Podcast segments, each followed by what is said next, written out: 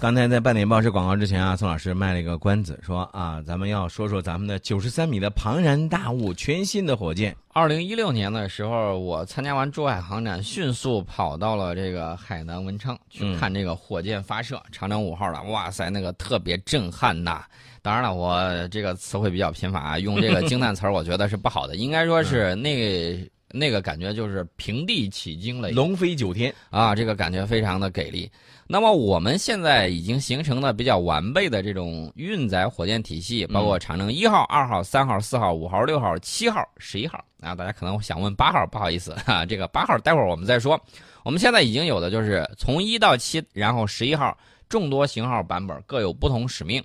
那么未来这个有什么样新的呢？中国工程院院士、中国航天科技集团有限公司一院系列型号总师龙乐豪呢，近日应邀赴清华大学，以“中国的火箭与航天”为题做了专门演讲。在这个期间呢，就披露了新的长征八号、长征八号 A，呃，就是我们通常念长征八号甲、长征七号甲以及长征九号。那么，长征八号运载火箭呢，计划在二零二一年进行首飞。嗯，新一级和二点二五米的直径的这个助推器呢。将进行整体垂直回收。我们的可重复使用运载火箭呢，也会分三步走啊，这个给大家说清楚。这个大家可以对比一下这个马斯克搞的那个东西。然后呢，我们再说这个长征八号甲。长征八号甲呢，采用的是新概念设计研制，将长征八号的两个助推器扩大到三点三五米直径，再搭配一个先进的低温上面级。呃，对了，长征八号得说一下，长征八号跟长征八号甲用途不太一样啊。长征八号主要是承载太阳同步轨道卫星的发射任务，嗯，那么长征七号甲呢，相比长征八号甲又会多出一级，两个舰体模块，五台发动机，预计二零二零年到二零二一年左右进行首飞。那么长征七号中型液体燃料运载火箭呢，二零一一年一月的时候立的项。二零一六年六月二十五号进行首飞，迄今为止呢，一共执行了两次发射任务。高度是五十三点一米，新级直径是三点三五米，起飞重量大概是五百九十七吨，起飞推力是七百二十吨，低地球轨道运载能力达到了十三点五吨。嗯，啊，采用的是完全无毒无污染的煤油及液氧作为推进剂。第一级采用的是两台 YF 一百高压补燃循环发动机，捆绑四枚液体火箭助推器。一具 YF 一百发动机，第二级呢则安装四台 YF 幺幺五高压补燃循环发动机，啊，这是我们的这个长征七号，长征九号呢是继长征五号之后全新的重型火箭，啊，这个新级最大直径达到了十米。我们之前说为什么要在天津这块放一个这个呃研究中心、研发中心，原因就是在天津港可以直接海运，嗯，然后呢一直运到海南文昌。呃，我最近在看这个钱学森啊写的那本书，六十年代那本书《星际旅行》，然后他就在讲讲到未来的这种，你想一想，在几十年前呢，已经准确的预测说，呃，在这个大陆之上这个进行发射有很多的这种缺点，比如说受到铁路的这种限制。我们一看这个火箭，你想想。啊，三十层楼那么高，嗯，啊，三十层楼那么高，然后你这个没有任何的这个铁路可以运输，原因很简单，有很多涵洞啊，到那儿卡住了，过不去了。然后呢，它对这个道轨的这种压力也比较大。那么在海上运输的时候就非常的方便。你对于一个啊几百吨的一个火箭来说，那运力。运力很大的这种船啊，这个几万吨的这种船运你个这东西还不是小意思，简直张飞吃豆芽小菜一碟儿。嗯，然后无论吊装也好，还是运输也罢，通过海运效果很好。而且当时他在这本书里头就说要选择什么呢？要选择这个面向海洋发射的这个呃场所，即便它掉落的时候对陆地居民也没有影响，直接掉到海里头的话，而且方便你打捞，不会造成太多的附加的这种影响。那么我们看到，根据钱学森早在这个几十年前的这种啊精确的这种推测，那么我们现在海南文昌的这个发展中心呢，就是按照当时的这种规划一步一步过来的。那么长征九号呢，呃，重型火箭啊，星级最大直径我刚才说了，达到了十米级的，捆绑了四个五米直径的助推器，起飞重量是四千多吨，起飞推力呢将近六千吨，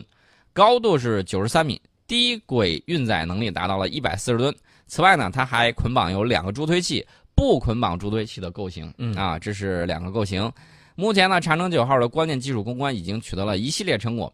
世界上第一件儿采用的是整体锻造技术的十米级的呃铝合金环件，大家之前在这个照片上应该是见过的。嗯五百吨级推力的发动机燃烧室实验件已经诞生。呃，除了载人登月、深空探测发射任务之外，长征九号还可以用来建造空间太阳能电站。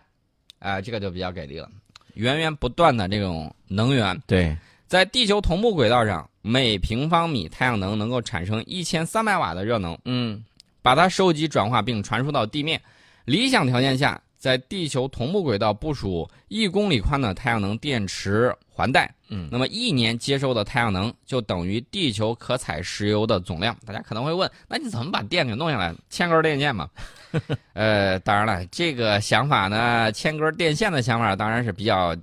我不能说奇葩啊，呃这个算是常规推测。对，请了解一下这个微波。啊，微波这个方法呢，其实有很多。有人就在想，在月球表面嗯搞一系搞一系列的这个吸收太阳能的这么一个嗯呃阵列，然后呢，把发到的这个电以微波的形式传输回地球，嗯然后呢，在地球接收微波之后，再把它呃把高能微波再转化为电能啊，这是一系列的这种应用。传输的这个方式啊是很多种的啊，对，这个大家要知道，传输方式有很多。那么一年能够接收的太阳能相当于地球可采石油的总量，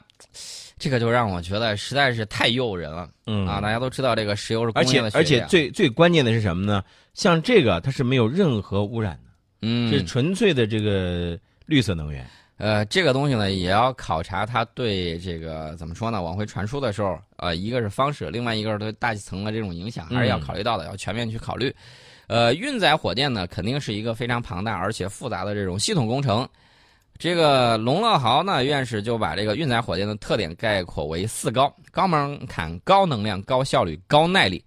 比如说，长征五号设备近三千台，电子元器件，你猜有多少？嗯啊，近十九万只，电缆的长度近三百二十九公里，嗯，从零秒到入轨，一共有两千多项指令。而这两千多项指令呢，你要想可是不能出一点点的差池的。对几十年来呢，我们研制了十多种运载火箭，低轨运载能力呢达到二十五吨级，地球同步转移轨道运载能力呢达到十四吨级，发射两百七十多次，把四百多个航天器呢送入了太空，入轨的精度、发射的成功率，目前可以很明确的告诉大家是居于世界前列。呃，但是大家要注意，跟这个航天强国相比，嗯我们还是有一定的差距。无论是发射的这个数量上啊，人家一弄好几千颗呢，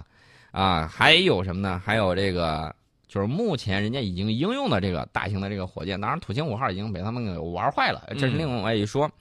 呃，未来需要更多更好的这种火箭，当然了，也需要更多更新的这种方式，比如说电磁弹射上去，啊，这个一直是我比较津津乐道的。这个呢，要要由我们的这个院士们具体去啊，去去考虑去制作。我我在这儿只是一种想象啊，一种美好的想象。那么，龙乐豪院士设想呢，预计到二零三零年，我们国家将拥有由小中大重约十型组成的完整的新一代的长征系列火箭，近地轨道、火星转移轨道、地月转移轨道、地球同步转移轨道，最大运载能力分别达到一百四十吨、四十四吨、五十吨、六十六吨，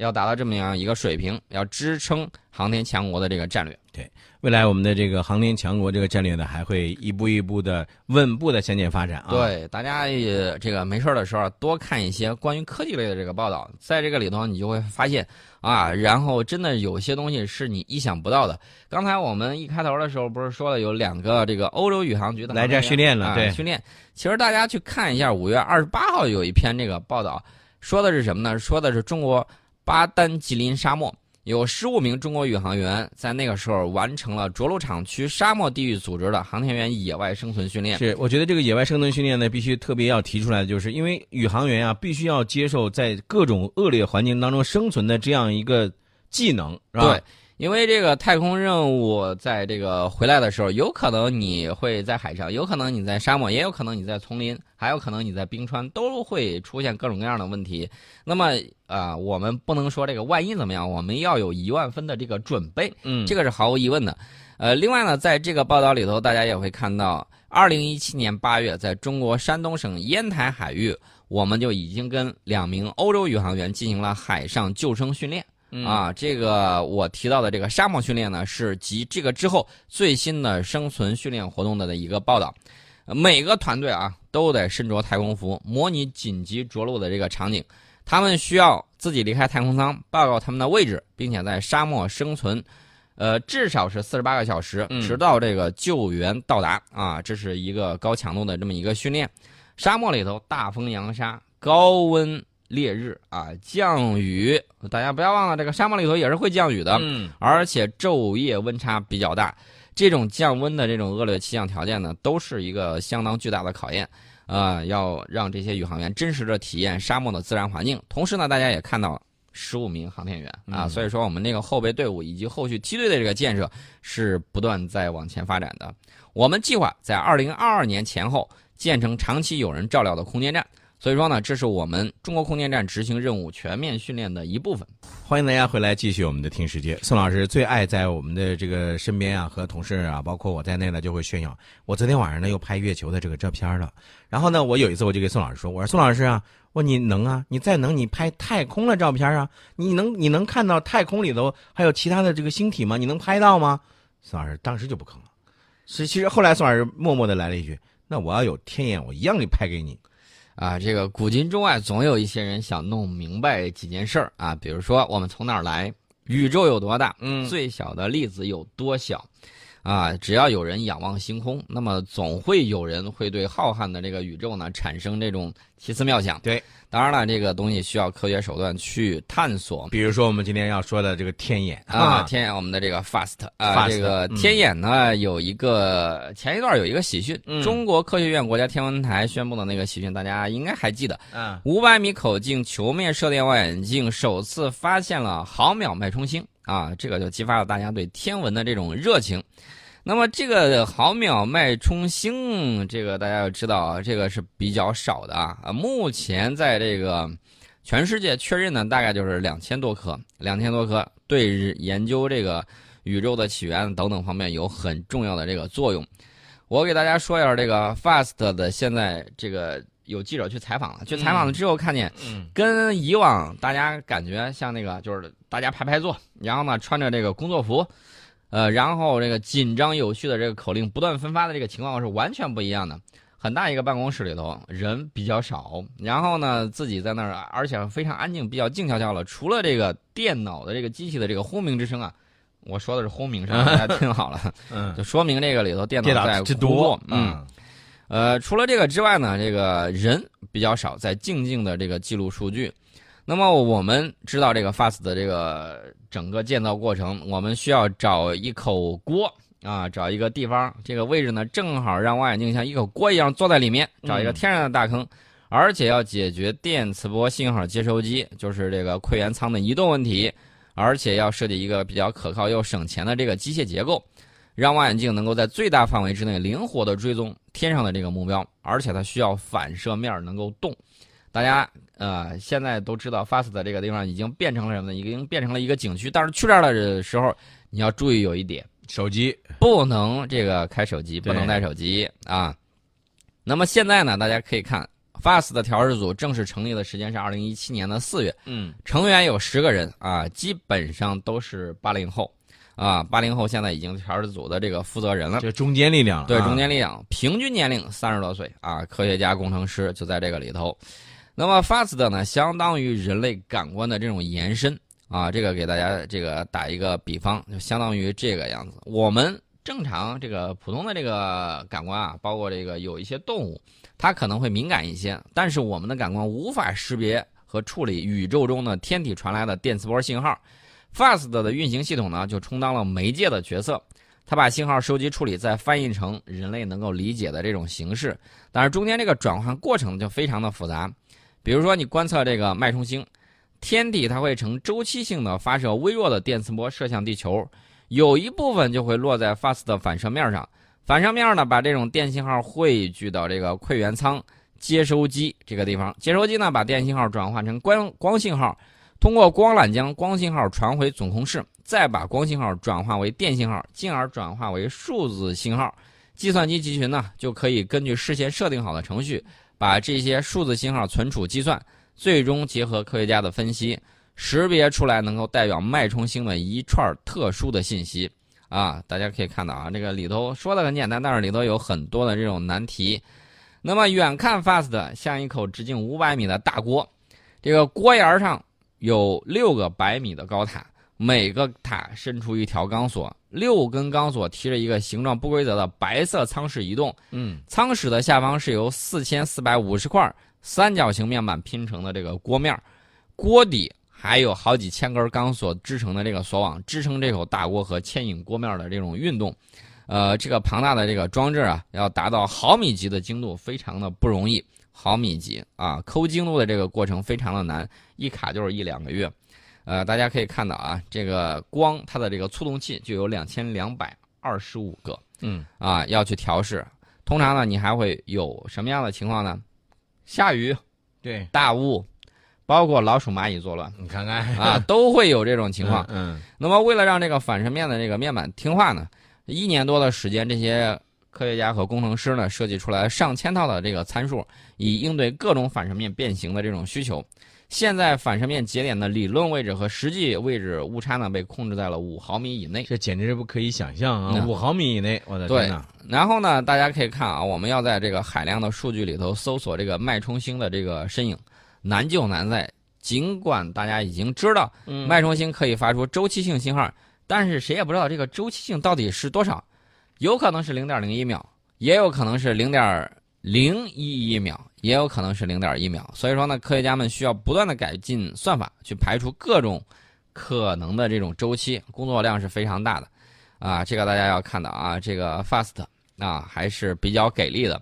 那么宇宙的浩瀚呢是非常难以想象的，可以观测到的这个宇宙之中，我说的是可以观测到的，观测不到的另说啊。我们能够观测到的宇宙之中就包含有一千亿个像银河系这样的星系，大家想想有多么巨大，一千亿个像银河系上的这样一千亿啊！而且这个人类所在的银河系里头有含有像一千亿个像太阳一样的恒星，嗯，大家就知道我们真的就像蚂蚁。啊，真的真的很像蚂蚁。对对对，大家可想而知，这些天体发出的电磁波穿越遥远的时空，传到地球上已经非常的微弱。那么射电天文事业呢，从上个世纪六十年代发展到现在，接收到的电磁波都加在一起去卷转化为热量的话，嗯，也烧不热一杯咖啡。所以啊，你看看啊，我觉得咱们的这个科学家们是真的是越来越厉害了，而且在这些未来的这个天文观测的当中，包括其他的一些科技的这个方面呢，我们的科学家们，而且刚才你记你你在说到这科学家的年龄上，我就在想，真的越来越年轻了，八零后，对，原来大家想象的科学家，我们小时候觉得科学家是什么样，都是白发苍苍的 科学家，但现在你看都是年轻人，这是传播的一种心理定势，对啊。这个 FAST 呢，现在已经发现的脉冲星已经超过了十五颗啊！接下来呢，将会从这个脉冲星专业户转型为多期的观天利器。这个天眼呢，会呃最近一段时间会把这个眼珠升级，嗯，安装了新的馈源。目前世界上唯一一台十九波束接收机，嗯，这个之前我们是单波束的，现在变成十九波束，不仅可以让 FAST 的巡天效率提高好几倍。还能够实现多科学目标同时观测，那么以后呢，在这个天文观测的成果里头，会有越来越多的中国故事。